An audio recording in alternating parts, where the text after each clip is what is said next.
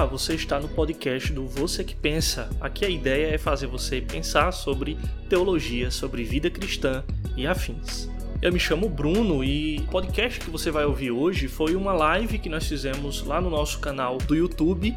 Né? Nós estamos transmitindo também os nossos podcasts ao vivo lá para o YouTube. Então, se você não é inscrito no nosso canal no YouTube e quer participar dos nossos bate-papos, dos nossos podcasts ao vivo, mandando perguntas para o nosso convidado. Então vai lá no YouTube, digita Você que Pensa ou VCQP, você vai achar o nosso canal, vai se inscrever para ficar por dentro de todas as nossas publicações, dos nossos podcasts e dos nossos vídeos. E nesse podcast nós falamos com o teólogo Paulo On, que é teólogo, é professor de teologia, é autor do livro E Deus Falou na Língua dos Homens. Nós tivemos um bate-papo muito interessante sobre Bíblia, sobre línguas originais, sobre contexto histórico e cultural das escrituras. Então, enfim, o papo está muito interessante.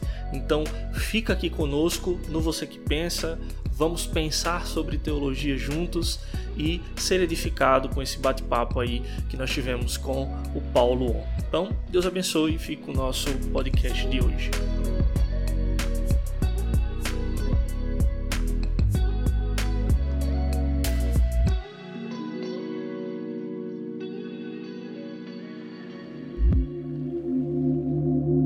Ah, muito bem-vindo, Paulo, ao nosso podcast, aqui o podcast do Você que Pensa. Mas caso alguém esteja aí acompanhando aqui o nosso podcast e não te conheça, né, se apresente aí, fale um pouco da sua caminhada né, até é, escrever o livro, aí um pouco da sua vida pessoal, né, daquilo que dá para compartilhar né, na internet e um pouco do seu ministério. É um prazer estar com vocês, né? Nesse nessa livecast conversando um pouquinho sobre, sobre o tema do meu livro. Então eu já deixo a minha gratidão aí pelo convite e boa noite a todos que estão nos acompanhando. Bom, eu sou professor de teologia e também eu sou aí faço parte da equipe pastoral da minha igreja, que é a Igreja Presbiteriana na cidade de Cuiabá. Sou pai de três filhos, né? Tento viver uma vida normal, mas o, o, foco aí do meu trabalho e das minhas pesquisas tem sido aos, nos últimos anos a Bíblia, né? A Bíblia como um todo, a história da transmissão, teologia bíblica, línguas originais. Então, é dentro de todo esse esse labor aí de pesquisa que nasceu esse livro que tem tido uma repercussão bastante boa, né? Muitas pessoas têm utilizado até a nível de escola bíblica e também de seminário. E é, é, um, é uma satisfação muito grande poder chegar aí ao público por meio de uma literatura aí que foi preparada com bastante carinho. E eu espero que essa conversa aí possa render um bom, um bom papo, várias ideias aí. Que Deus abençoe vocês e vamos lá.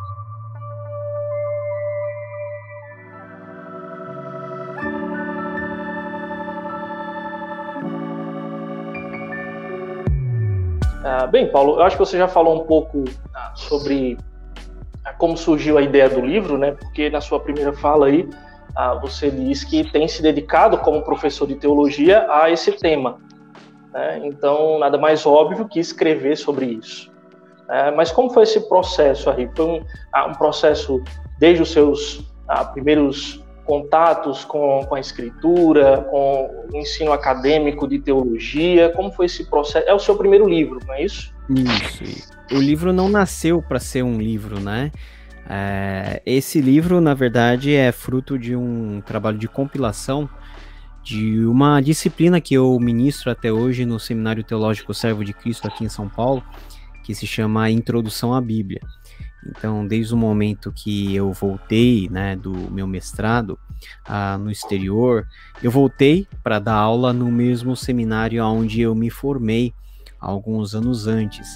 E nesse curso de introdução à Bíblia, a gente pensou em fazer um curso que fosse um curso que priorizasse o estudo do contexto, tanto o contexto do Antigo Testamento quanto do Novo Testamento.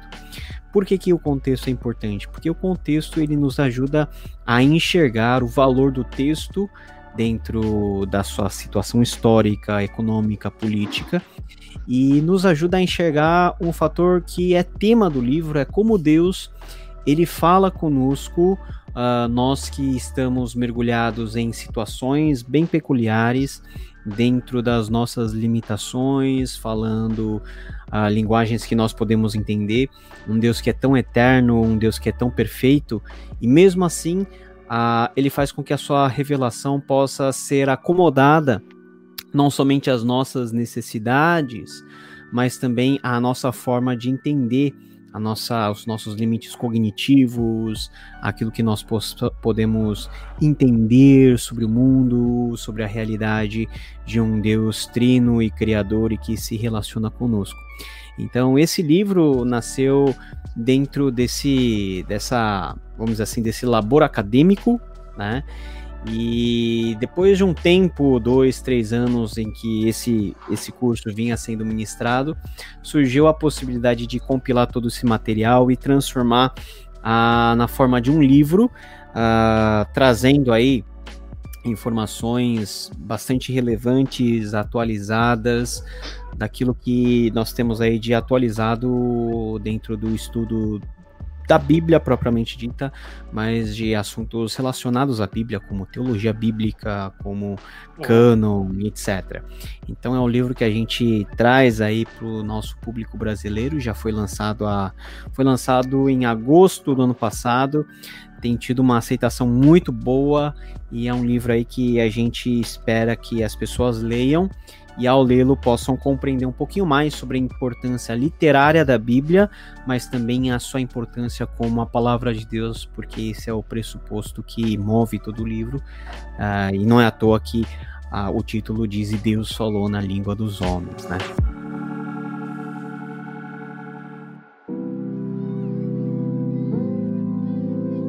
Então fala um pouquinho sobre esse tema, né, esse, sobre o título especificamente, né, porque quando a gente fala de Bíblia, né? Então, você já tocou aí em um desses pontos, né? a gente fala da revelação de Deus. Né? Então, a gente fala da Escritura, a gente fala de vários processos, né? processo de inspiração, né? no que se dá isso, né? como que a Bíblia, como nós entendemos a Bíblia, né? como esse livro que ao mesmo tempo é divino e também é humano, né? e que passa uhum. por esses processos de inspiração, de revelação, de como nós conhecemos a Deus. Então, é, o que significa dizer que Deus falou na língua dos homens?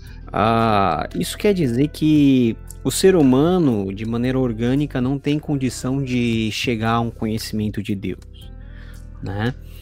Depois que nós pecamos, que houve a queda, houve esse tipo de ruptura até cognitiva em podermos enxergar a magnitude de Deus e a presença de Deus por meio das coisas que foram criadas. Em termos de teologia sistemática, nós chamamos isso de revelação geral, ou seja, é a maneira pela qual Deus ele se revela, revela a sua grandeza a todas as pessoas, a todos os povos, em todos os tempos. E por meio de uma simples observação das coisas criadas, por meio da natureza, até por causa da nossa limitação e por causa do nosso pecado, nós não podemos chegar num conhecimento razoável de Deus que nos conduza a nossa própria redenção. Isso não nos é possível. Na medida em que isso não nos é possível, Deus mesmo, ele além de se revelar de forma geral, ele se revela de forma específica, de forma especial, e essa revelação ele faz por meio da sua palavra, ou seja, por meio daquilo que ele mesmo se auto-manifesta às pessoas e particularmente ao seu povo, ao povo de Israel no Antigo Testamento e ampliado a toda a igreja no Novo Testamento. Então dizer que Deus falou a nossa língua quer dizer que Deus, ele sabendo das nossas limitações e não querendo que nós ah, fôssemos simplesmente destruídos por causa do pecado que habitava em nós, Deus ele se revelou para que por meio dessa revelação, dessa instrução mais específica que nos apresenta quem Deus é, o que ele faz e o que ele requer de nós, nós pudéssemos conhecer a Deus, nós pudéssemos conhecer a redenção que há em Cristo Jesus, o Filho, nós pudéssemos ser convencidos pelo Espírito Santo, e tudo isso ah, foi feito de uma maneira que, se nós olharmos de uma forma crua, é um dos maiores milagres que pode ter acontecido, porque é a palavra de um Deus eterno dirigido a pessoas pecadoras e limitadas que, mesmo a despeito das suas limitações, podem entender aquilo que Deus está falando, porque Deus ele acomoda a sua mensagem às nossas limitações. Então, você bem disse que Deus não tem uma língua que ele fala, né? Deus ele fala tudo, porque Deus ele sabe de todas as coisas. Mas ele escolheu e ele se revelou por meio de línguas específicas do contexto da época, o hebraico que os judeus falavam e o grego que era a língua franca da época do nascimento de Jesus e da época contemporânea aos apóstolos. Por meio desse registro que nós hoje podemos, mesmo depois de tanto tempo que Jesus morreu e ressuscitou, temos a, a vívida memória de que realmente Jesus veio para nos salvar e que essa palavra ela nos revela não o todo, mas o, o suficiente para que a gente possa conhecer a Deus e possa com Ele ter um relacionamento redentivo, porque esse é o propósito central da Bíblia. A Bíblia ela não está escrita para revelar tudo, né, e falar de todas as coisas, nem de Deus e nem da criação. A Bíblia não se propõe a isso, mas a Bíblia ela se propõe a apresentar aquilo que é suficiente nós sabermos e experimentarmos para que possamos ter um relacionamento com Deus, o Deus que se revela, e por meio desse relacionamento nós possa, pudéssemos ser aí restaurados da nossa condição caída. Então, a palavra de Deus, ela se faz necessária por causa da nossa inabilidade de nós conhecermos a Deus e Deus, ele mesmo, dá o primeiro passo no sentido de nos alcançar, no sentido de mostrar para nós aquilo que, por meio dos nossos olhos, nós somos impossibilitados de enxergar.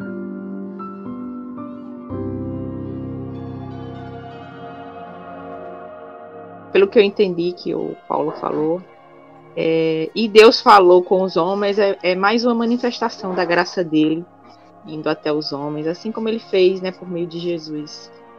É, estava comentando com o Bruno, né, eu não tive ainda a oportunidade de ler o livro, está na minha lista, mas ainda não li, se no livro era abordado alguns conceitos, né, tidos por filosóficos como é, antropomorfismo, antropopatismo.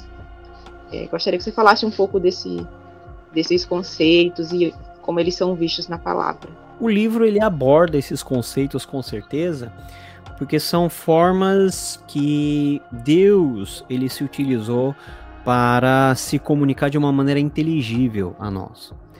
Tudo aquilo que a gente tem na Bíblia referente a Deus, aquilo que ele faz, é por meio de recursos analógicos, ou seja, nós usamos a linguagem humana em relação a relações humanas para nos referirmos à relação que Deus tem conosco e nós temos com Deus.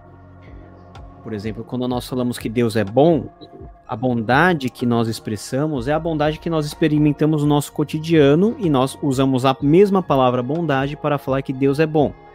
É lógico que a bondade de Deus é infinita e a bondade minha, ela é extremamente limitada. Mas o referencial está lá.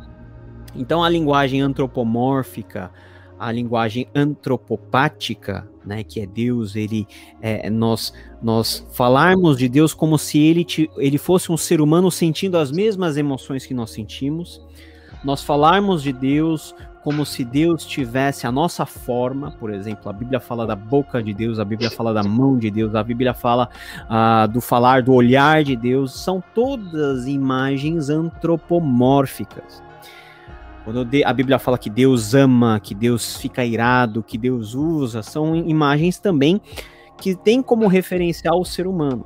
Então é muito interessante que Deus, na medida em que ele se revela, ele se revela baixando o nível, o padrão, para o padrão que o ser humano consegue entender e não elevando o nosso padrão à linguagem dele, que seria uh, eternamente inalcançável, porque ele é eterno. Então Deus não falou na língua dele, não falou tudo e não falou de conceitos absolutos de uma maneira que nós não pudéssemos entender. Deus falou a verdade mas de uma maneira extremamente sucinta, uma maneira extremamente prática, uma maneira extremamente ligada à nossa realidade, para que justamente a gente não tivesse um conceito, vamos dizer assim, etéreo daquilo que é Deus, mas que Deus se tornasse realidade dentro da nossa existência. E não tem algo que faça com que alguma coisa ou alguém participe da nossa vida em termos materiais, em termos físicos, do que nós termos uma boa conversa, né? A troca de informação verbal, a comunicação, o relacionamento, aquilo que nos difere das demais criações, dos demais animais, foi justamente aquilo que Deus usou para se comunicar conosco. Então, novamente, esse é um dos maiores milagres é um dos maiores milagres, que são milagres que a cada vez que nós pegamos a Bíblia para ler, nós vivenciamos esse milagre, porque como que a gente pode pegar um livro que é limitado no tamanho, no formato, na quantidade de palavras e compreendermos aquilo que é suficiente nós sabermos sobre Deus e aquilo que nós podemos conhecer dele? Então, cada vez que Deus, é, cada vez que nós estamos diante da Bíblia, lendo a Bíblia, o milagre de Deus falar conosco acontece e acontece a todo momento, inclusive hoje, e há de acontecer até, até o ponto em que nós não precisarmos mais de Bíblia, que é quando Jesus voltar e nós tivermos na nossa frente e vivenciando a realidade que a Bíblia ela descreve.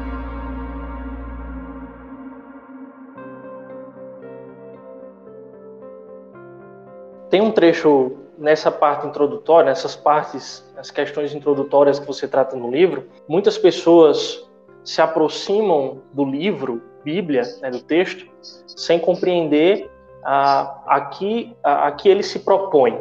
Né?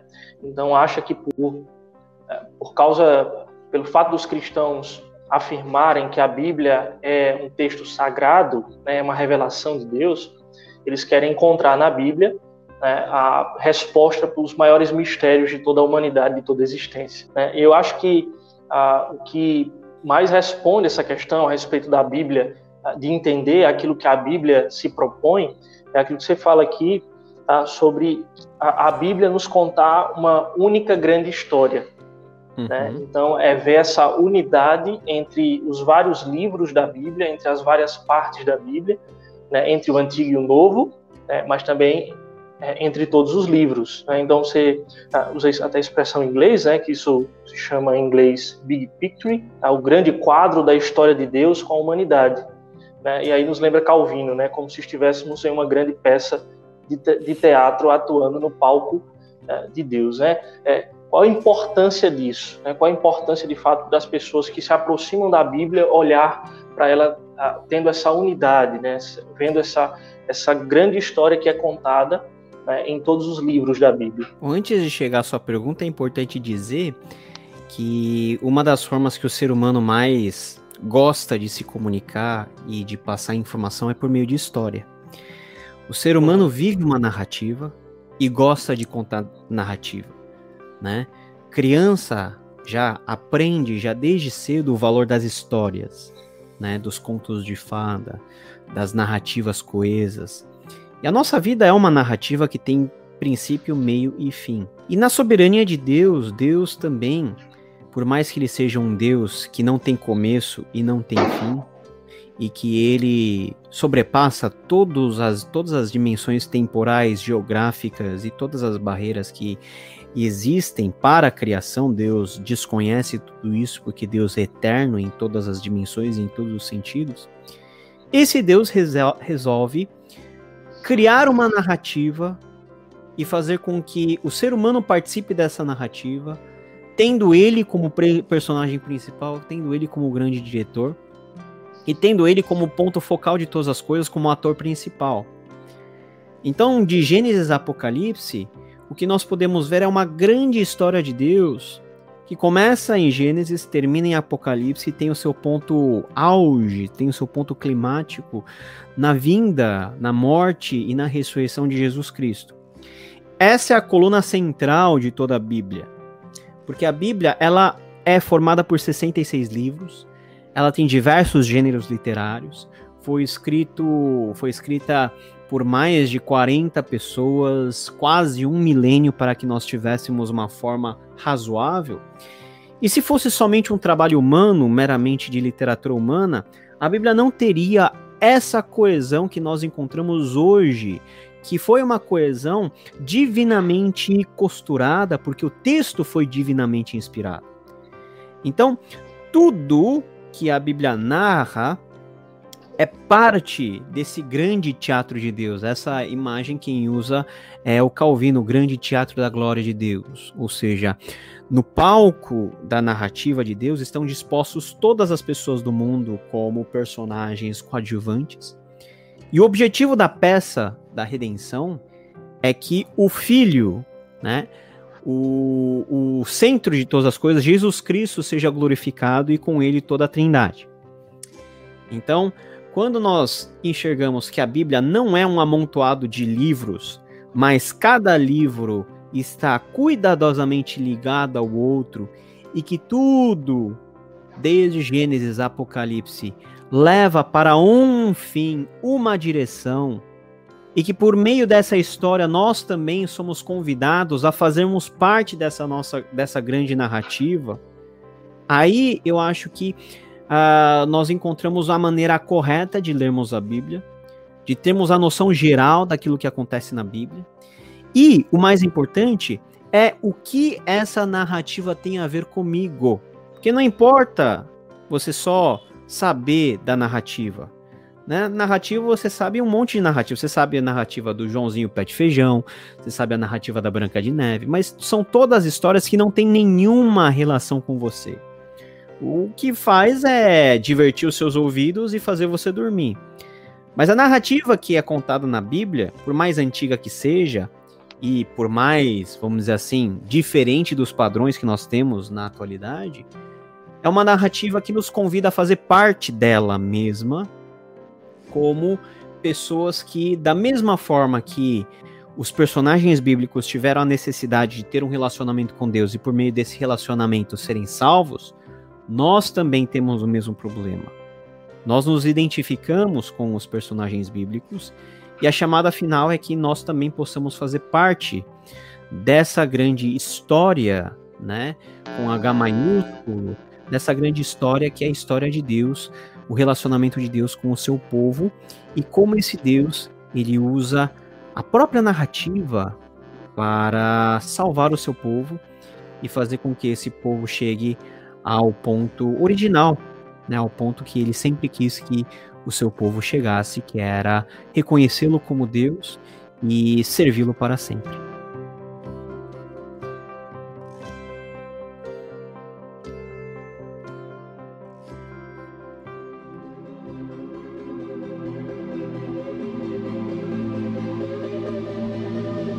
Eu acho muito interessante a gente pensar sobre isso, né? Usando essas palavras, né, nesses termos exatos que você colocou, entender que nós estamos falando aqui, por exemplo, você é professor de teologia, então você lida com alunos, né, e a ideia de que ah, nós, no contexto de igreja, né, no contexto de lidar com o ensino teológico, com o ensino das escrituras, é fazer com que as pessoas conheçam Deus das escrituras né, e tenham um relacionamento com Deus. Eu acho isso interessante a maneira que você colocou.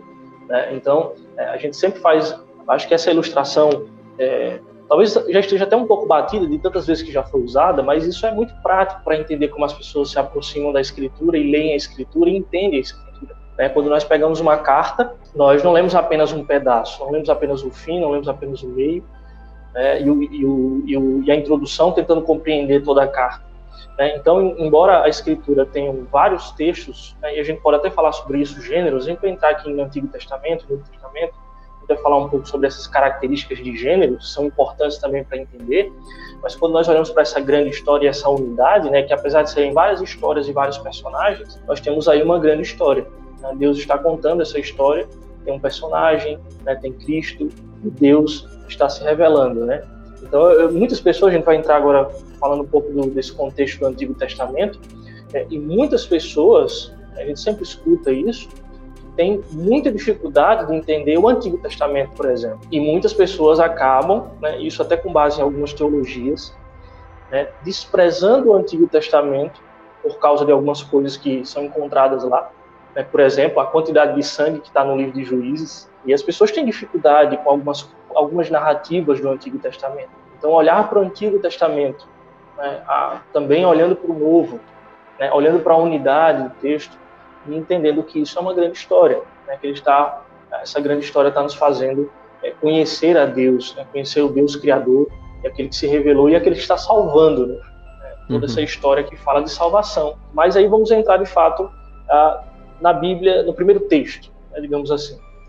Ali, quando o texto começa a ser escrito, nós abrimos a Bíblia em Gênesis, abrimos a Bíblia no Antigo Testamento. Quais são os aspectos importantes do Antigo Testamento, né, da língua que foi usada no Antigo Testamento, para nós entendermos essa parte da Escritura? Como nós entendemos, como podemos entender, por exemplo, a cultura? Né, porque não é basicamente a, a língua, mas também a cultura em que aqueles povos estão inseridos, né? Então, quais são os aspectos, assim, é, digamos, é, principais para nós entendermos é, bem né, o texto do Antigo Testamento, os gêneros que ali se encontram né, e a sua cultura ali ao redor? Para a gente entender o Antigo Testamento, a gente tem que ter a noção que o Antigo Testamento ocorre num tempo muito longínquo do nosso.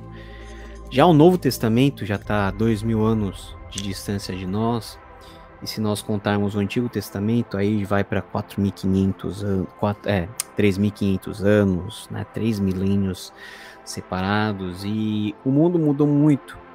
Isso quer dizer que na época, né, dos, dos heróis bíblicos, dos personagens bíblicos, os seres humanos viviam dentro de uma sociedade, dentro de um contexto muito diferente do nosso. Um contexto extremamente religioso, porque já é, é, é, a, é a, inclinação natural do ser, hum, do ser humano ser religioso, uma sociedade idólatra, uma sociedade extremamente violenta. E é por isso que a gente vê um cenário de quase que um caos no Antigo Testamento, muita guerra, muita batalha.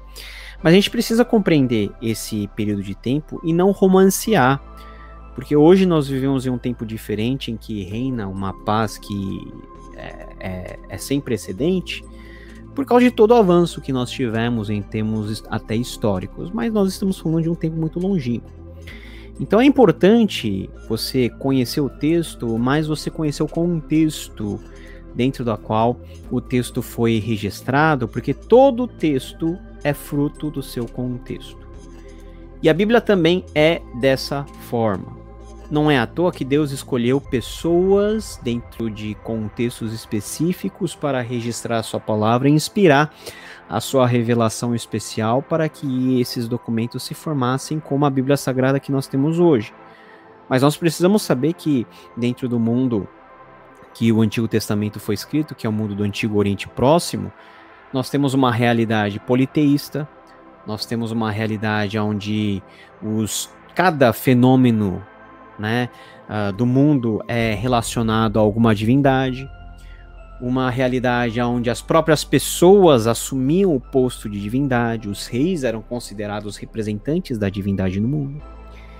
E ter essa noção ajuda a gente a compreender certas linguagens que o Antigo Testamento usa. E não somente linguagens relacionadas ao contexto, mas a própria maneira de se expressar. Uh, por exemplo, gêneros que são sapienciais, ou seja, gênero de sabedoria, é um tipo de gênero muito comum na época do Antigo Testamento, utilizado inclusive pelos judeus. Poesia, por exemplo, a parte mais poética e musicalizada do Antigo Testamento, também é reflexo da cultura e da arte daquele momento. Então, são pontos que, para um leitor desatento, não fica muito evidente dentro do texto bíblico. O texto bíblico não vai explicar qual é o contexto dentro da qual os eventos estão acontecendo. Isso daí você pode procurar em diversos outros materiais de literatura, de história. O meu livro tenta preencher um pouquinho essa lacuna, falando, ó, o contexto do Antigo Testamento é esse. A visão que os pagãos tinham dos deuses era esse o, a resposta que Israel, como povo de Deus, quer dar a essa sociedade idólatra é essa. Essa é a diferença entre os deuses dos povos e o Deus de Israel. Esse é o papel do povo de Deus como um povo missionário enviado para essas nações, para que essas nações no final pudessem conhecer o Deus de Israel e todos eles serem alcançados. É, é, esse, é o, esse é o ponto contextual básico do Antigo Testamento. Então, a, o livro tenta trazer muitas informações, o livro do André Daniel Heinck, Os Outros da Bíblia, também é um livro riquíssimo. Aí ele vai explorar cada capítulo uma civilização que fez parte dos outros povos da Bíblia, por isso que o nome é Os Outros. Mas são informações que você pode achar numa boa pesquisa em comentários bíblicos, em enciclopédias bíblicas. O que eu fiz foi condensar e juntar em todo em, em um só lugar todas essas informações, informações relevantes, para que você possa ter uma noção introdutória. Ah, esse é o mundo dentro da qual o Antigo Testamento foi revelado e que primariamente faz sentido.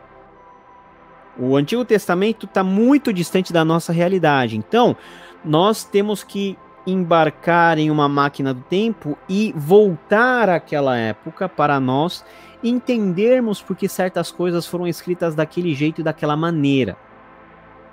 Nós não podemos achar que a Bíblia é um texto pós-iluminista moderno, onde relações uh, de homem e mulher, por exemplo, são re relações igualitárias, como é o, o, caso de hoje que nós estamos vivendo. Nós estamos falando de uma sociedade patriarcal do segundo, terceiro milênio antes de Cristo.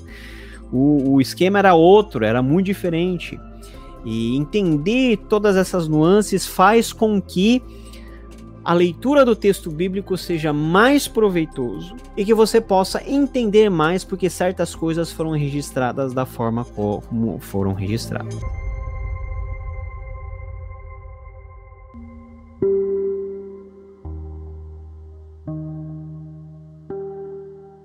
Algumas expressões bíblicas que, claro, não é só esse motivo que elas estão escritas dessa maneira, mas, por exemplo, algumas expressões do texto bíblico elas, ganham força quando a gente entende, por exemplo, esse contexto. Né? Por exemplo, é, Deus é, é, maior do que todos os deuses. Né? Deus, algumas expressões que nós encontramos no Salmo, então ela ganha força por causa do contexto, ou seja, um contexto em que os povos né, daquela época tinham vários deuses, eram politeístas. Né? Então, alguém pode, um leitor, como você falou, um leitor desatento pode olhar para esse texto e, se perguntar assim, mas existem outros deuses? É, porque o texto está dizendo que Deus é maior, é mais poderoso, é mais forte do que todos os deuses. Né? Só que a expressão é justamente essa, os deuses que são falsos. E aí nós entendemos isso a partir de todo o contexto de toda a escritura, né, que vai nos ensinar é. isso, que Deus é e o único Deus. a linguagem é analógica, né? Você está comparando Exato. aquilo que as pessoas têm como crença nos deuses e você coloca o Deus de Israel em comparação. Aí, nesse sentido, o Deus de Israel vai ser o Deus dos deuses, o Senhor de todas as coisas. Ah, tem uma expressãozinha, três letrinhas que aparecem aí para falar desse contexto. Antigo Oriente Próximo, né, o AOP, né, que aparece no, no, livro aí, essas três letras. Por que a cultura desses povos e por que é, entender esses povos são importantes para entender aí esse contexto da escritura do Antigo Testamento? Porque o Antigo Oriente Próximo foi o local onde tudo aconteceu na, na Bíblia hebraica. Né, no Antigo Testamento. Quando nós falamos de Antigo Oriente Próximo, nós estamos nos referindo a toda a região do Oriente Médio, né, da Pérsia, da Mesopotâmia, da Ásia Menor, né, da Península Arábica até as portas aí quase da Índia, nós estamos falando de um mundo muito grande. E, todo, e tudo que acontece no Antigo Testamento aconteceu dentro dessa grande região que nós chamamos de Antigo Oriente Próximo, que foi o berço de grandes civilizações, a civilização babilônica, a civilização assíria, a civilização neo-babilônica, o Império Persa, o Império Grego-Macedônico abocanhou o, o Antigo Oriente Próximo, depois vieram os romanos. Então tudo acontece dentro. Então é impossível você, você separar a história do local onde acontece e do contexto. Por isso que o contexto é tão importante, o contexto desses povos que, a despeito da sua variedade de práticas religiosas, tinham uma visão de mundo, se nós fôssemos falar de forma anacrônica, usando a palavra cosmovisão, uma cosmovisão um pouquinho semelhante entre si. Então, o povo de Israel, com o seu relacionamento com o Deus de Israel, era visto como um ponto fora da curva dentro daquilo que era o padrão dos povos do antigo Oriente Próximo. Então Israel sempre foi minoria e todos foram e todos os povos sempre foram contra Israel porque Israel tinha uma forma de expressão religiosa diferente de tudo o que os cercava. Então, aí nós vemos em primeiro lugar o plano de Deus em usar Israel como um sinalizador da sua glória no meio de vários povos pagãos. E nós também vemos como Israel miseravelmente sucumbiu e falhou nessa obra missionária, porque Israel ah, não foi mais, eh, a partir de certo ponto, a solução, mas se transformou em parte do problema, porque não conseguiu vencer a influência pagã que o circundava e sempre o circundou. Então, o antigo Oriente Próximo, toda a sua cultura, toda a sua religião tem relacionamento direto com o que acontece na Bíblia, e a Bíblia é uma resposta a tudo que o antigo Oriente Próximo tem como valores religiosos, sociais e políticos. E o Deus de Israel, ele se estabelece sempre acima de todos os deuses e de todas as situações. E por isso ele escolheu Israel, mantendo com ele um pacto redentivo. Mas só que esse pacto ele não vingou em Israel, porque Deus tinha um propósito maior em utilizar o seu próprio filho como representante desse Israel para que a redenção atingisse não somente o próprio povo eleito, mas também todas as nações da terra. Então, a compreensão do Antigo Oriente Próximo é algo que é muito pouco estudado, mas que é fundamental para a gente saber e conhecer sobre as riquezas do Antigo Testamento, desde as formas de expressão literárias que nós vemos no Antigo Testamento até as convicções mais básicas de Israel vis-à-vis -vis os povos que o cercavam. Correto, por exemplo, dizer que, como muitos falam, né, até alguns que são conhecidos, escritos mais antigos do que a própria escrita da Bíblia, né, o primeiro escritor que foi Moisés, que influenciaram a, escrita da Escritura, né, a escrita da Bíblia. É, por exemplo, alguns falam de Código de Hammurabi, é, alguns falam de é, relatos sobre o dilúvio, pois havia ali uma, uma cultura ali que era oral, que era passada, antes de que houvesse de fato o texto escrito, e que isso influenciou diretamente os autores, né, o texto bíblico, os autores bíblicos. É, a prioridade de certos mitos não é problema. Não é problema uhum. porque a Bíblia não, ela não foi o primeiro livro a ser escrito, né? Tinha muita coisa antes da redação dos primeiros documentos bíblicos. Agora, efetivamente, há muitos pontos de convergência.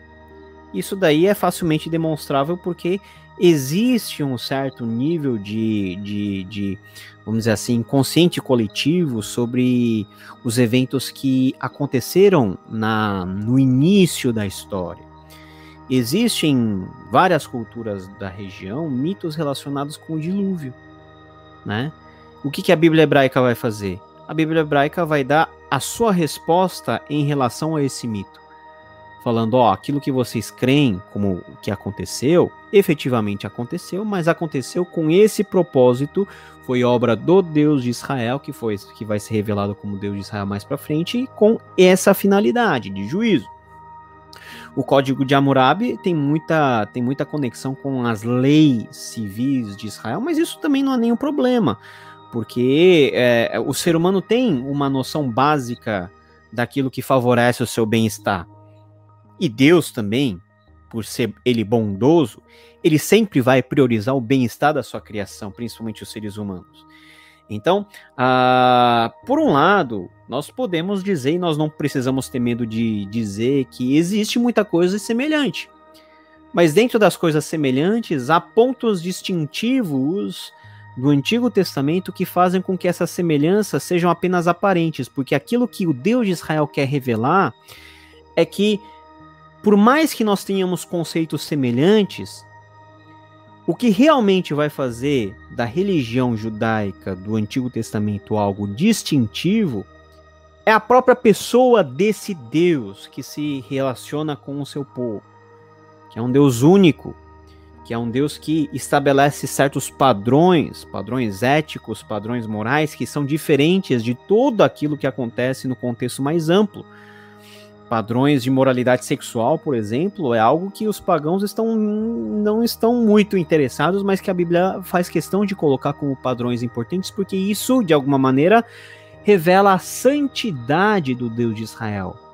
E a santidade do Deus de Israel é um ponto de distintividade do Deus de Israel em relação aos outros deuses, que não tem lá preocupação moral muito refinada.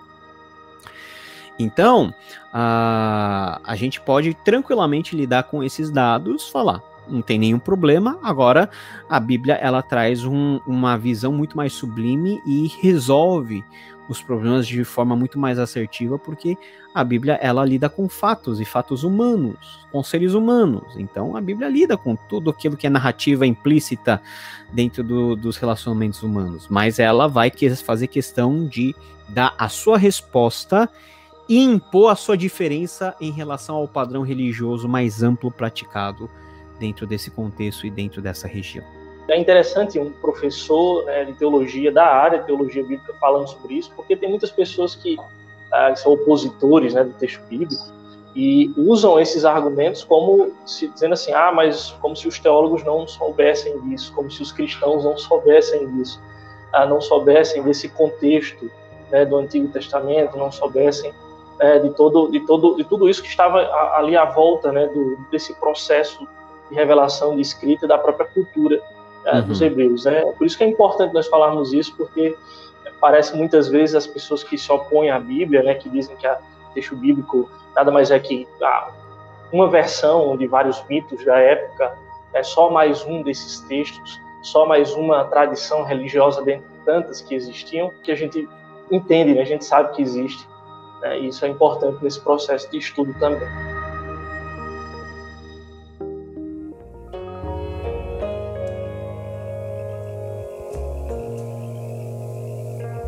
Voltando assim para esse aspecto do contexto, né? Nós sabemos a importância de conhecer o contexto, é, mas existe um perigo de que o cristão, o leitor, ao ler a Bíblia, é, entendendo essa, essa diferença, esse contexto diferente do Antigo Testamento, é, não tem, ele não incorre no erro, é, reconhecendo isso, esse aspecto do contexto, em rejeitar o Antigo Testamento, rejeitar parte da Escritura porque tem um contexto diferente como não incorrer nesse erro, como fazer essa separação. Eu acho que o contexto e o texto são coisas inseparáveis, né? Não dá para separar. Então, quem faz uma leitura apenas do texto sem buscar uma compreensão do contexto que está por trás, uh, incorre num erro que é um erro muito primário, que é um erro que está, re, ah, que está vamos dizer, relacionado com um literalismo muito exacerbado. Ou seja, tentar entender tudo muito ao pé da letra, do jeito que está escrito e do jeito que está traduzido, sem fazer as devidas ressalvas de que o texto, principalmente do Antigo Testamento, é um texto não somente antigo, mas fruto de um contexto muito específico. Tá? Você não vai pegar né, um texto que tem 3 mil anos de distância da gente e aplicar da mesma maneira, de forma literalista. Né? Por exemplo, pega uma mulher que está em flagrante adultério, né? pega a mulher e o seu amante, e o que, que você tem que fazer de acordo com a lei? Tem que apedrejar os dois. Mas você não vai fazer isso. Por que, que você não vai fazer isso? Porque você já está tendo uma visão implícita de que o seu contexto é diferente daquele contexto e que hoje não convém mais fazer isso, porque o contexto já mudou. Todo mundo faz esse trabalho de ligar o texto ao contexto, porque as pessoas já têm a noção daquilo que hoje é razoável fazer e não. O grande problema não é que a Bíblia deixou de ter a sua efetividade, não mais apedrejando as pessoas. É porque o pecado, ele é ele é da mesma forma condenado. O Novo Testamento vai fazer isso. Mas só que o contexto do Novo Testamento é totalmente diferente. Aonde essas leis civis e penais do antigo Israel deixaram de ter a sua aplicabilidade por causa da obra redentora, mediadora e definitiva do sacrifício de Jesus, que também é um aspecto contextual da história. O contexto mudou. Então é como, se a gente for colocar um exemplo no Novo Testamento, exigir que as mulheres usem véu na cabeça. Então quem quer, quem quer realmente ser literalista tem que colocar o véu na sua mulher. Mas por que, que a gente não faz isso hoje? Porque a gente sabe que o contexto específico da igreja, da igreja em Corinto é muito diferente do contexto que nós vivemos hoje. Nós não fazemos isso porque nós sabemos que o contexto é diferente. Então muitas vezes a pessoa é seletiva na forma que ela lida com o texto e o contexto. Ah, esse texto eu não vou fazer assim porque era coisa da época. Se você já fala que é coisa da época, você já está já fazendo uma avaliação contextual do texto. E se você falar, não, esse texto eu vou eu vou seguir de forma literal, sem levar em consideração o contexto, você já está fazendo uma avaliação negativa do contexto. Agora, qual que é o ideal de um bom leitor cristão? De um bom leitor da Bíblia? É você ler a Bíblia,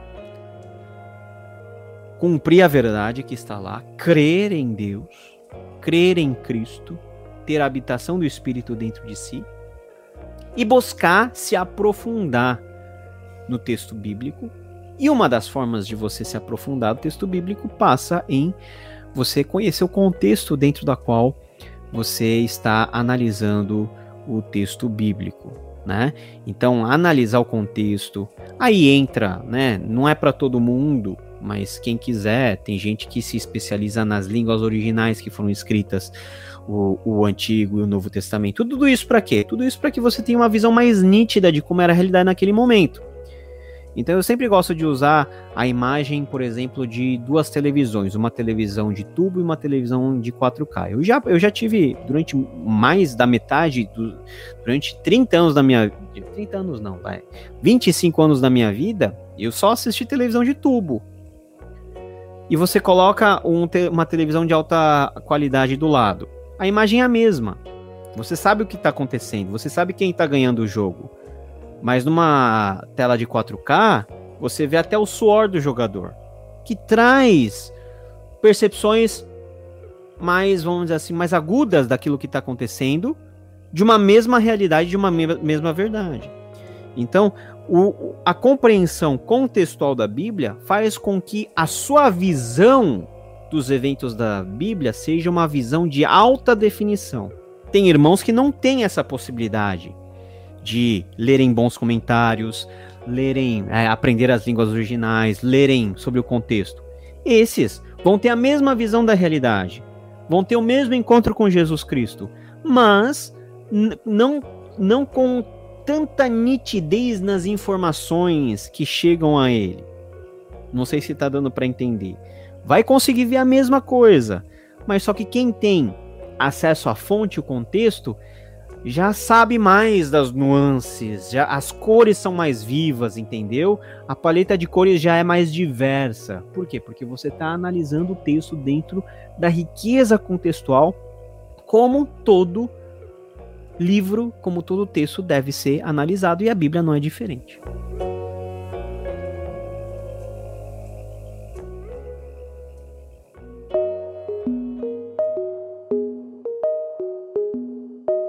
Olhando então pra, ainda para o Antigo Testamento, quais são as partes do Antigo Testamento? Há diferença entre a Bíblia que nós temos é, do Antigo Testamento em português, daquela que foi escrita originalmente? Há diferença nessa, nessa divisão? Bom, o Antigo Testamento ele é formado por diversas partes. Na parte mais importante do Antigo Testamento é o Pentateuco, que são os cinco primeiros livros: Gênesis, Êxodo, Levítico, Números e Deuteronômio. São os livros que são chamados de lei, ou lei de Moisés. Depois nós temos uma extensa parte que são os livros históricos, né, onde a gente tem a, a descrição, a narrativa histórica desde os tempos aí da conquista até a derrocada do exílio e, da, e do retorno do exílio. Então essa é a parte mais substancial. Temos pinceladas de literatura, né, literatura que nós chamamos de literatura de sabedoria, temos literatura poética, os salmos são a grande expressão dessa literatura.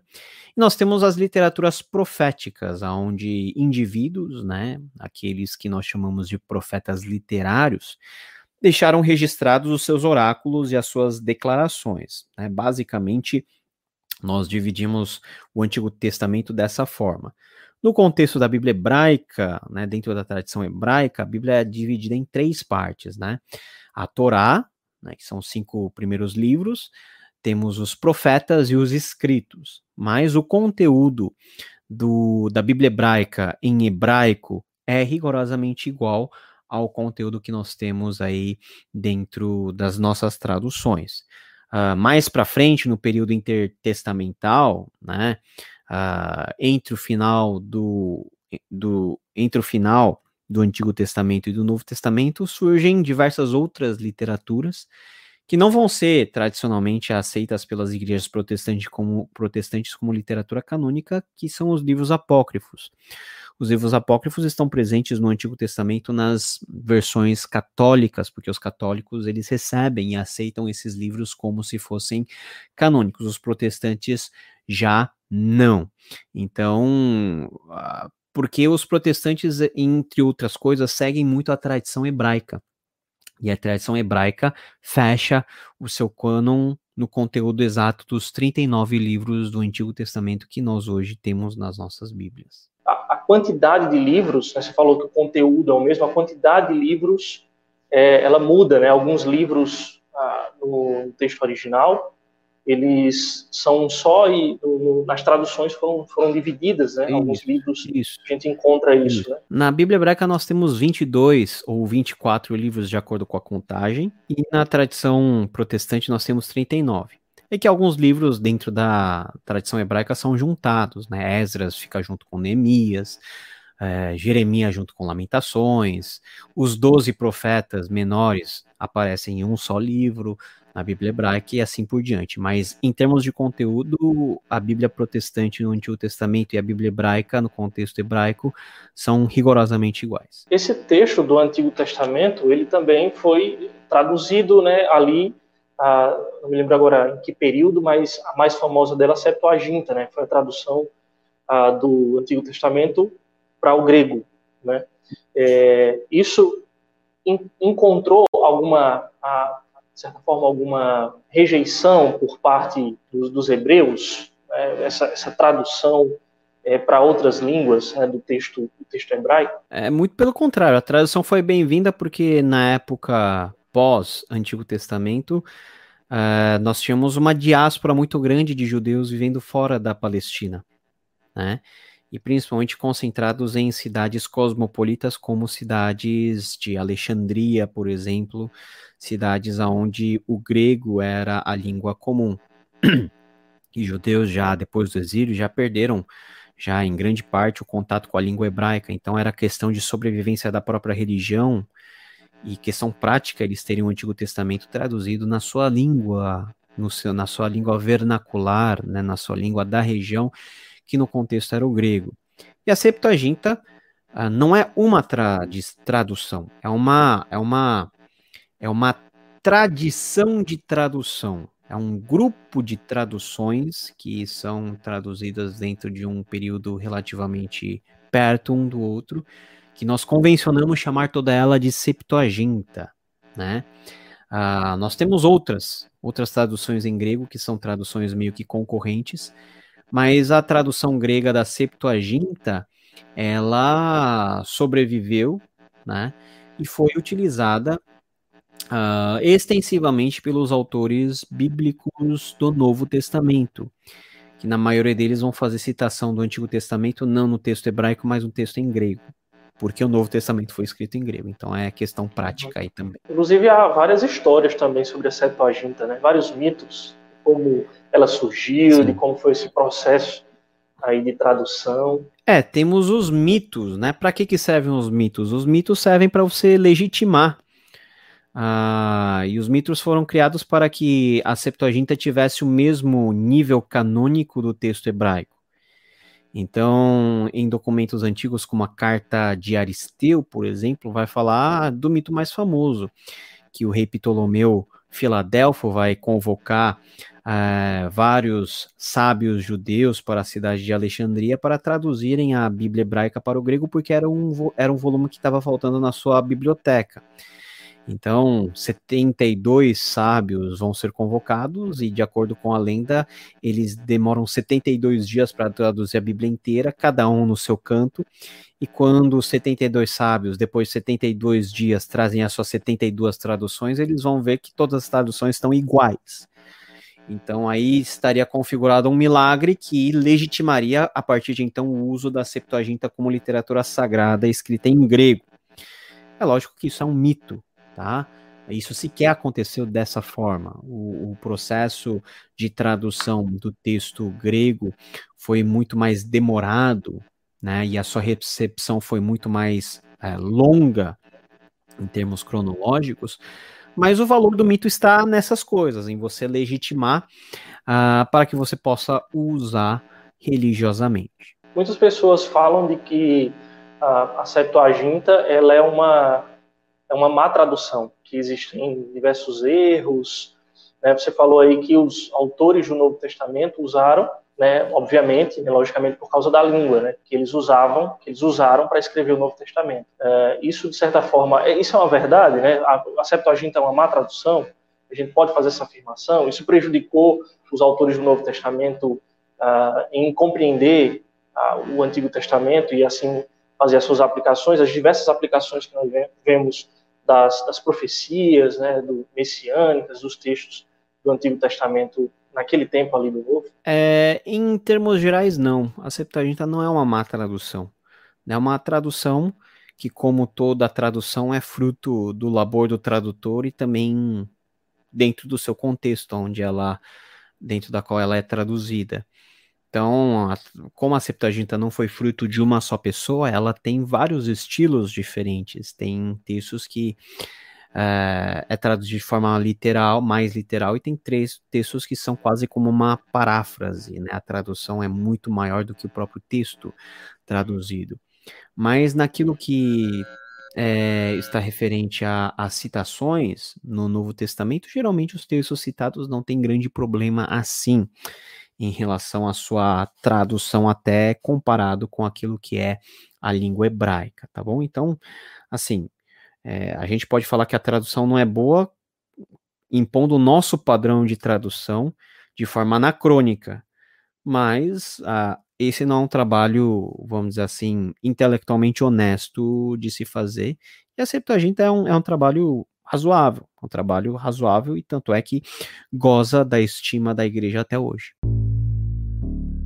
Eu acho que é uma coisa muito interessante, né? nós já retratamos, já falamos isso aqui, você falou, também ressaltei, que li o livro, né, que é a questão do contexto, né, que isso é evocado uh, de uma maneira muito clara no texto, e isso no livro, e isso ajuda a entender tá, esse processo de escrita do, da Bíblia, das Escrituras. Mas o que eu acho muito interessante, é ligado a isso, a esse contexto, é justamente uh, esse assunto sobre esse interlúdio, né, sobre aquela páginazinha branca né, entre o Antigo e o Novo Testamento. Né? E aí você traz até um ponto aí que é, será que houve de fato 400 anos de silêncio? Né? Será que houve esse tempo de silêncio? Será que Deus não agiu durante esse tempo? E aí eu tenho um trecho aqui do, ah, do seu livro, você escreve justamente nessa parte do livro, você fala que ah, para a gente entender a literatura que foi produzida nesse tempo, entender o contexto desse tempo aí de interlúdio, ah, você usa aí três fontes, né? você cita três fontes uh, que serve de base. Né? A primeira fonte é a literatura dos Macabeus, particularmente Primeira Macabeus. A segunda fonte são as obras uh, historiográficas de Flávio José, que serão amplamente citadas, e uh, algumas visitações à tradição judaica subsequente à destruição do templo em 70 depois de Cristo e da Alta Idade Média por meio dos relatos Talmud. Então, fala um pouco desse período a interlúdio, esse período? Será que houve um silêncio? Será que houve como foi que Deus agiu durante esse tempo? E dessas fontes aí que são utilizadas ah, para trazer informações sobre esse tempo. Bom, entre o fim do Antigo Testamento e o começo do Novo Testamento, nós temos 400 anos. E quando nós falamos de 400 anos, nós temos que analisar de duas formas. A primeira forma é que em 400 anos a história continuou. Né? Do ponto onde nós temos parado aí no Antigo Testamento, a história foi continuando. E quando nós analisamos a história daquilo que aconteceu nos 400 anos que liga o Antigo do Novo Testamento, nós vemos que o mundo mudou. E nós vemos aí a ascensão de um império muito importante que vai ser previsto pelo profeta Daniel, que é a ascensão do Império Grego Macedônico, que vai preparar todo mundo para a que vai que vai invadir todo mundo e vai fazer com que todo mundo meio que se adeque aos seus padrões, que é o padrão greco-romano, que é o padrão helênico, e por isso que esse esse tempo é chamado de de período helenista, Tá? É nesse tempo que vai acontecer a grande difusão da língua grega como a língua franca de todo mundo. Então, é um tempo importante em termos históricos, e, e, em termos históricos não houve silêncio, porque Deus, embora não tivesse revelado, né, nós tivéssemos efetivamente 400 anos de silêncio profético, Deus, ele, como sendo o Senhor da história, ele continuou é, no comando e na soberania de todos os acontecimentos, até porque tudo o que aconteceu no período interbíblico serve como um grande, uma grande preparação para o mundo do Novo Testamento. Então é interessante que quando você termina de ler o, Novo o Antigo Testamento, você tem uma impressão, e quando você avança para Mateus, Marcos, Lucas e João, você acaba tendo uma outra impressão de que você está em um mundo totalmente diferente daquele que você terminou de ler no Antigo Testamento. Essa impressão é porque nós temos quatro séculos de ato, que em termos históricos é muita coisa e que o mundo muda várias vezes nesses quatro séculos. Inclusive mudou. O povo de Israel, seu status mudou. Né? Ah, o domínio que os judeus estavam sofrendo deixou de ser o domínio persa, passou a ser o domínio grego e no Novo Testamento já era o domínio romano. Então o mundo, o mundo mudou três vezes nesse ato temporal. A língua que os judeus falavam deixou de ser o aramaico e passou a ser também, incluindo o grego. Tanto é que o grego vai ser utilizado como a, a, a grande língua a, com a qual o, o Novo Testamento vai ser escrito. Então, tudo aquilo que nós vemos de inovação que o Novo Testamento nos apresenta, como os grandes partidos religiosos, uh, como algumas instituições, sinagoga, uh, a efusão de alguns tipos de, de, de fenômenos como os exorcismos, tudo isso é resquício de um tempo que a Bíblia não nos narra, porque não houve voz profética, mas que, uh, por meio da literatura produzida nessa época, que é justamente a literatura apócrifa, principalmente em termos históricos, primeira, aos Macab primeira Macabeus, nós temos noção daquilo que aconteceu e por que, que o mundo do Novo Testamento ela, uh, ele amanhece do jeito que amanheceu, com todos os elementos que ele apresenta de novidade em relação ao Antigo Testamento. Então, toda a forma de você entender a historiografia desses quatro séculos é muito importante. Nós não temos muitos dados historiográficos dessa época. O que nós temos são os apócrifos, o que nós temos é o que o Flávio Josefo vai escrever como obra historiográfica, e o que nós temos é a tradição. É a tradição rabínica que depois da destruição do Templo de Jerusalém vai se constituindo até chegar ao ponto da Alta Idade Média, onde de fato há o rabinismo, né, a, a, as, as escolas rabínicas e assim por diante. Então, para você entender direitinho o que acontece no Novo Testamento sem ficar com muita dúvida, é importante ter uma visão histórica, uh, uma compreensão histórica daquilo que aconteceu nesses quatro séculos, que, embora ausentes de voz profética, foram os quatro séculos mais importantes para a preparação do mundo para que o evangelho fosse pregado. Você veja que nesses quatro séculos, os caminhos todos foram pavimentados para que o evangelho fosse pregado.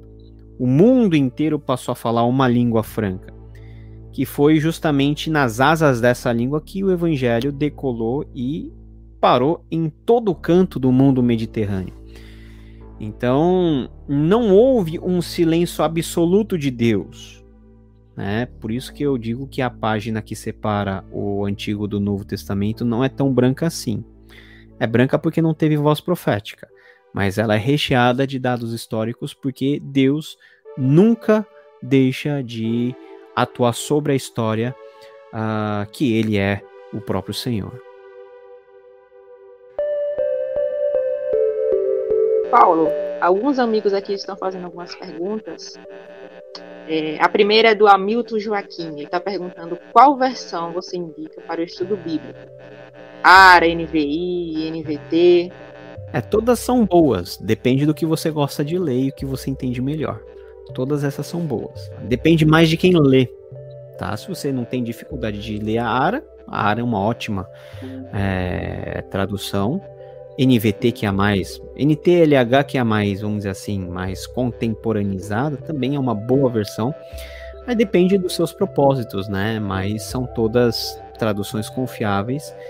Opte por aquela que você entenda melhor, porque a sua barreira não pode ser a língua portuguesa. Então, opte por uma uma versão que se adequa mais ou menos aos seus conhecimentos de português, para que você possa ler e possa entender. E a outra pergunta é do Iran David, faz parte do canal aqui. Ele está perguntando qual grau de influência a patrística deve exercer na nossa interpretação do texto bíblico. A patrística, ela é muito importante porque ela vai, a patrística vai alicerçar toda a teologia cristã. Né? A partir da, da, da, morte de todos os apóstolos, né, surgiram os pais apostólicos, que são os, de, os sucessores diretos dessa tradição apostólica, e aí sim nós temos a patrística nos primeiros séculos da, da história cristã, a interpretação deles é muito relevante, mas nós não podemos esquecer que a teologia é uma grande curva de aprendizado. Então, tem muita coisa que é tentativa e erro. E a patrística tem muita coisa boa, mas também tem muita coisa que hoje nós classificaremos como grandes erros teológicos. Por quê? Porque demanda de um certo tempo para que a gente possa pegar um texto e interpretá-lo, e essa interpretação, à luz de toda análise linguística, exegética, hermenêutica, possa ser encarada como uma interpretação uh, saudável do próprio texto. Então, por exemplo, é, Agostinho, que é uma figura importante da patrística, escreveu coisas sensacionais mas ele tinha visões também equivocadas, que nós consideraríamos hoje equivocadas. É a gente considerar que os, que os padres apostólicos e a patrística posterior são constituídos de homens também falíveis, né, vulneráveis a erros e erros teológicos. Ah, a gente tem que sempre ler com cuidado, admitindo o seu valor histórico, mas também sabendo colocar sempre o texto bíblico em primeiro lugar, utilizando-se das corretas ferramentas de leitura e interpretação bíblica, que é exegese e hermenêutica, e aí sim você hoje tem uma forma segura de avaliar eventuais erros doutrinários ou erros de interpretação teológica do passado. Para sermos bons intérpretes das Escrituras, é importante termos uma boa base filosófica? Se sim, de que tipo? Filosofia é importante, mas a filosofia não é essencial. Se a filosofia fosse essencial, todos teríamos que aprender filosofia né, para nós lermos a Bíblia.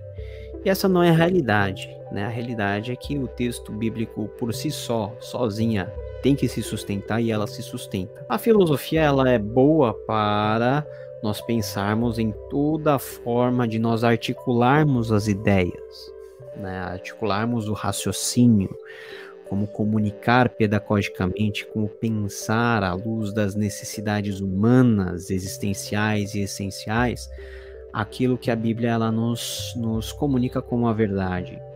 Também nos ajuda na tarefa de categorização de alguns conceitos importantes que na Bíblia ela aparece de forma esparsa, mas que a filosofia, desde a tradição filosófica mais clássica, né, segundo, terceiro século, quarto século antes de Cristo, ela já estabelece aí parâmetros e categorias que vão ser utilizadas, que foram utilizadas extensivamente ao longo do tempo, principalmente a tradição aristotélica, com o tomismo né, na Alta Idade Média. E nós temos até hoje resquícios né, de, de grandes padrões filosóficos que se estabelecem no sentido de auxiliar o intérprete da Bíblia a que não se perca nos conceitos, certo? mas a filosofia, em termos essenciais, não é pré-requisito e não é, não é, vamos dizer assim, condição sem a qual nós entenderíamos e viveríamos e obedeceríamos a palavra de Deus. É, então eu vejo que muita gente quando fala ah, sobre são dois pontos, né? Primeiro esse ponto do, do esse tempo de interlúdio que eu penso, lembrei aqui quando Paulo falava que quando falava desse silêncio, né, que muitas profecias do Antigo Testamento, né, elas se cumpriram durante esse período, né? Então a gente conhece, por exemplo, algumas profecias de Daniel que falam dos, dos reinos, né, que surgiram ali no finalzinho dos últimos textos bíblicos do Antigo Testamento e desse período, né, antes do, do, Novo Testamento, que quando já ele já surge, né, quando a gente já começa a ler ali o Novo Testamento, já existe o Império Romano, por exemplo. E esse é outro ponto da filosofia, né, para a gente então já fazer essa ponte para o contexto do, do, Novo Testamento, né, as partes do Novo Testamento, tá, os textos do Novo Testamento, Paulo que escreveu a maioria tá, dos textos né, do, do, Novo Testamento. Muitas pessoas falam desse período de filosofia grega, né, tá, de cultura grega, né, que influenciou esse tempo. Né? Então muitas pessoas falam que muita coisa do que se vê em Paulo, os filósofos já tinham dito, né? E aí eu vejo que, ah, como alguns autores que eu já vi, não me recordo quem, dizendo que apenas aquilo que os filósofos falaram foi aquilo que Deus permitiu que eles enxergassem sobre a verdade, né? sobre a, a, verdade, sobre a realidade. Né? Então, é da mesma forma do Antigo Testamento. Eu acredito que, que seja isso. Né? Então, é, essa, essa é a cultura do Novo Testamento. É uma cultura grega e a língua grega. E o que, é que a gente pode falar de importante para a gente entender agora o Novo Testamento, né, o Cristo ali, os Evangelhos e os escritos dos apóstolos? O Novo Testamento é a, é a, cereja, é a cereja do bolo, né? Para onde tudo converge, tudo converge na pessoa de Cristo.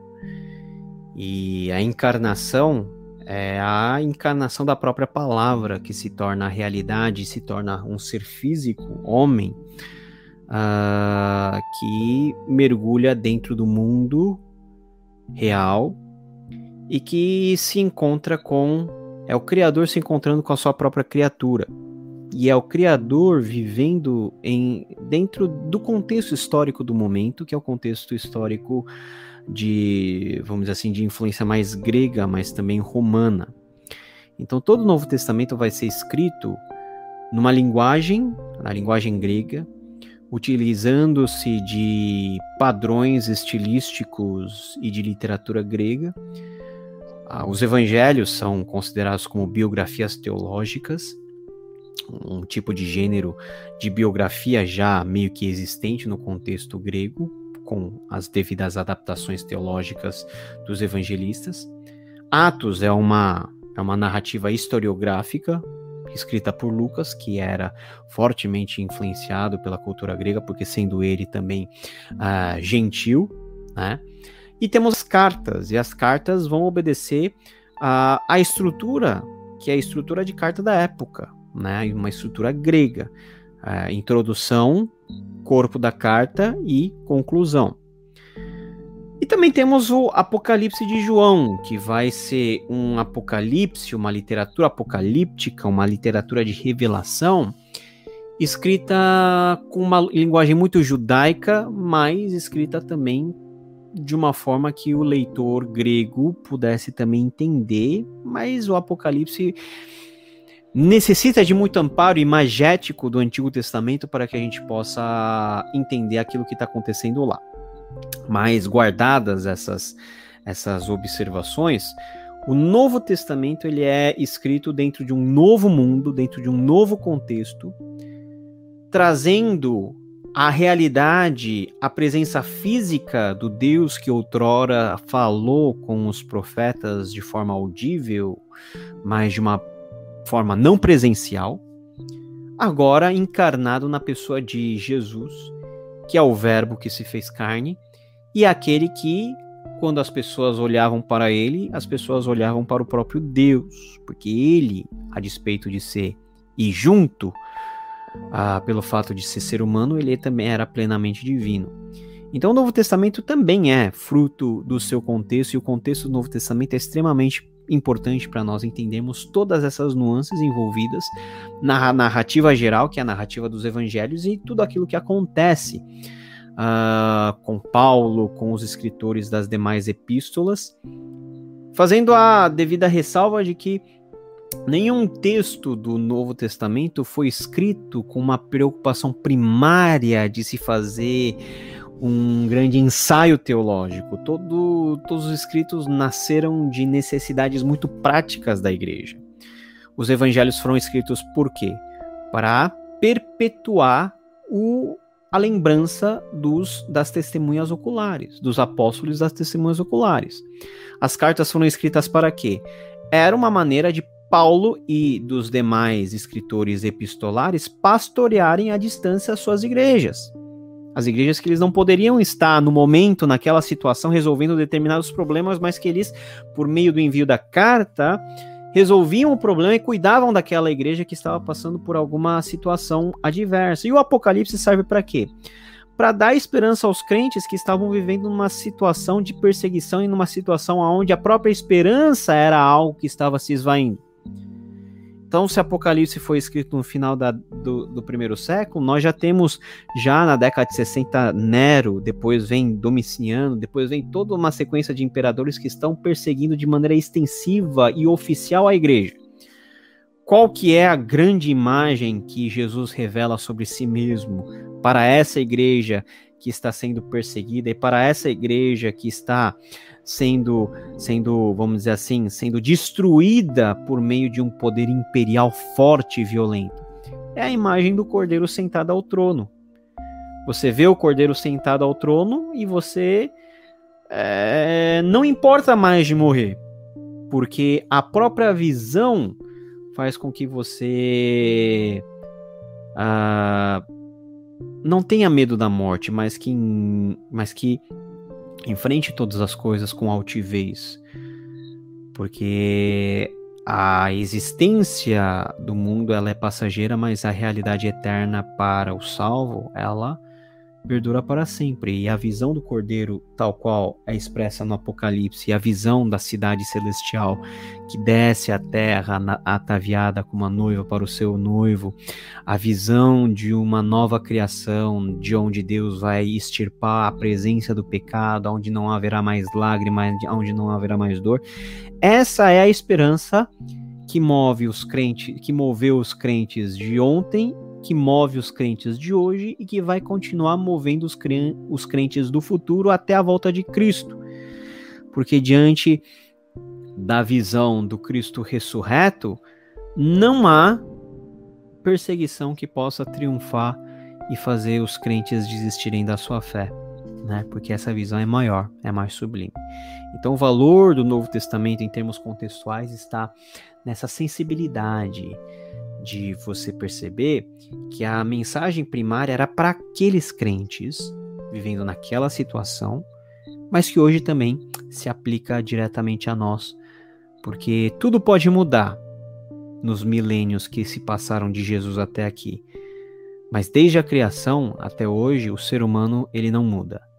Tem os mesmos dramas, tem os mesmos pecados e tem a mesma dependência ou a carência de ter consigo o seu próprio Criador em um relacionamento com esse Criador que é Deus. Um ponto que é importante para entender o novo e também entender o antigo é ver como o, o antigo aparece no novo, né?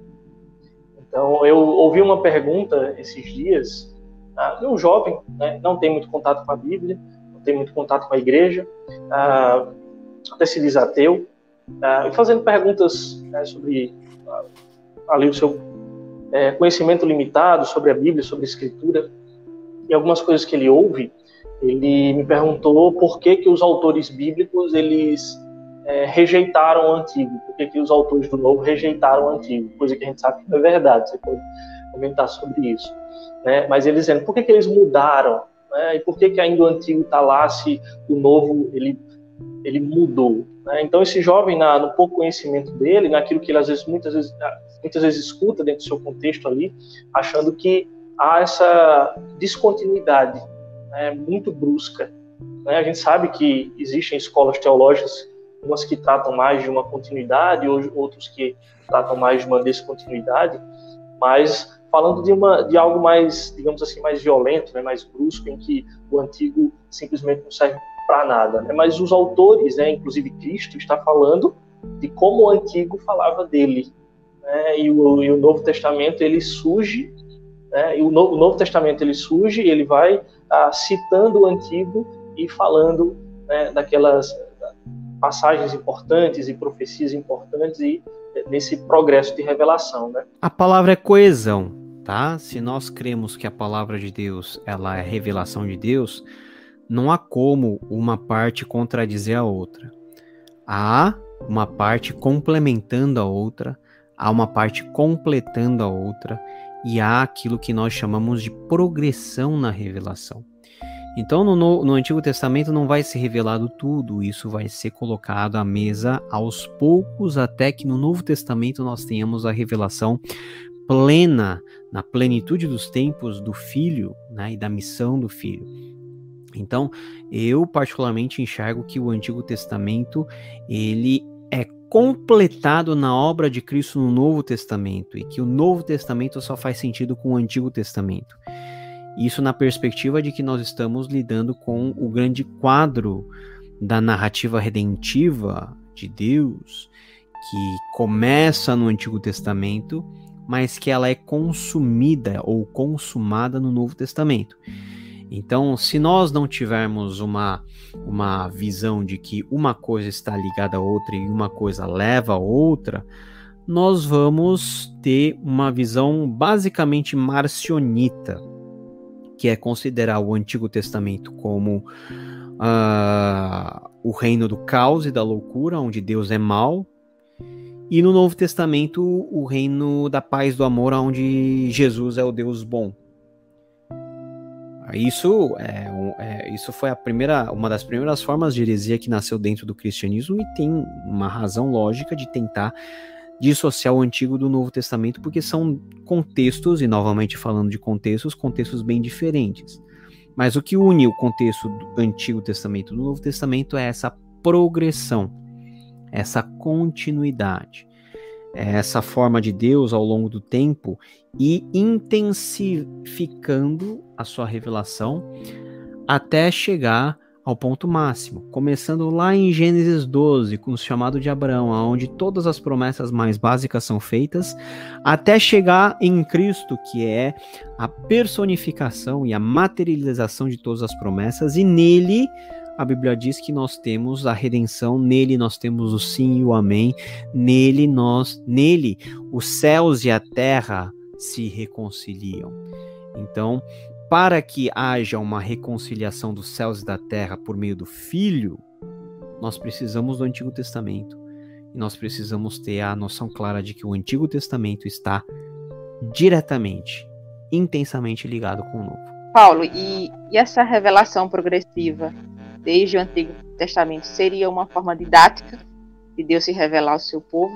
Olha, Deus, na sua sabedoria, ele tem a noção de tudo que é possibilidade. Se Deus escolheu fazer dessa maneira é porque era a melhor maneira para nós, para que a gente não morresse engasgado com tanta revelação.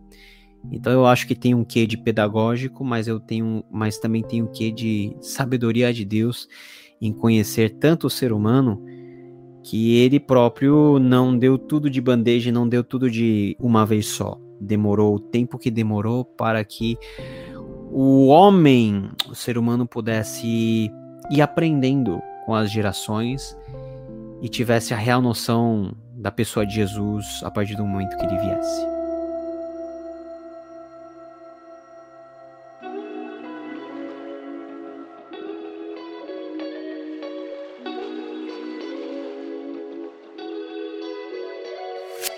Uh, eu quero que você faça algumas considerações finais aí do que a gente falou. Se houver, obviamente, além do seu livro, mais algum livro né, que possa ser indicado, assim, para a gente compreender né, todo esse processo e compreender melhor a Bíblia, né, faça aí uh, essa, essa, indicação e suas é, considerações finais aí para esse papo nosso. Bom, muito obrigado pelo convite, que muito me honra né, nesse início de podcast que vocês estão tendo. Eu rogo a Deus que Ele abençoe o trabalho de vocês e faça frutificar. Sempre o começo é pequeno, mas Deus honra quem é fiel no pouco. Ah, então continuem aí servindo ao Senhor com todo o coração, tentando levar a palavra de Deus na sua essência a mais pessoas. Eu convido os leitores a, a ler né, o livro aqui, Deus Falou na Língua dos Homens, que é um livro que vai dar uma noção muito razoável, introdutória à Bíblia. Também, né, convido você a ler também os outros da Bíblia do André Heinck, ou aqueles da Bíblia também do André Heinck. E fiquem ligados nas minhas redes sociais aí, aonde você puder me encontrar, que a gente vai colocando as novidades, eu tenho um podcast também que é o podcast Contexto, né? Com com M, né? É, preposição com, contexto, você pode acessar nas, nos diversos agregadores, no agregador de sua preferência. Temos aí o canal no YouTube também, meu canal, onde a gente quase que diariamente tem conteúdo lá. E uh, lá no meu Instagram, paulosHW, você tem aí o, o Linktree onde tem todos os links básicos para você me achar, os cursos que eu ministro, todas as coisas que a gente tem feito aí nesse campus que é a, a, região aí da internet que tanto carece da proclamação da palavra de Deus. Que Deus abençoe todos. Muito obrigado pelo convite mais uma vez e nos vemos na próxima. Eu quero também agradecer, né? Agradecer o Paulo por ter aceitado o nosso convite, né? E também rogar a Deus que continue abençoando seu ministério. É, particularmente tem muito me abençoado. Né? Conheço um grupo também né, de pastores, de colegas que muito têm sido ah, edificados, né, abençoados pelo, pelo seu ministério, pelo seu trabalho aí né, na internet. Obrigado pela paciência aí de ter falado aí por uma hora e meia conosco. Muito obrigado aí por ter aceitado o convite. É, de certeza foi muito enriquecedor para todos que têm acompanhado aqui. E aí já deixo agradecimento também ao pessoal, nossos amigos que acompanharam essa live, né? São irmãos que certamente foram edificados também com, com esse esclarecimento. Amém. É isso, gente. Então, até a próxima aí, até semana que vem. Mais um podcast aqui do Você que Pensa. Obrigado a todos. Deus abençoe a todos vocês.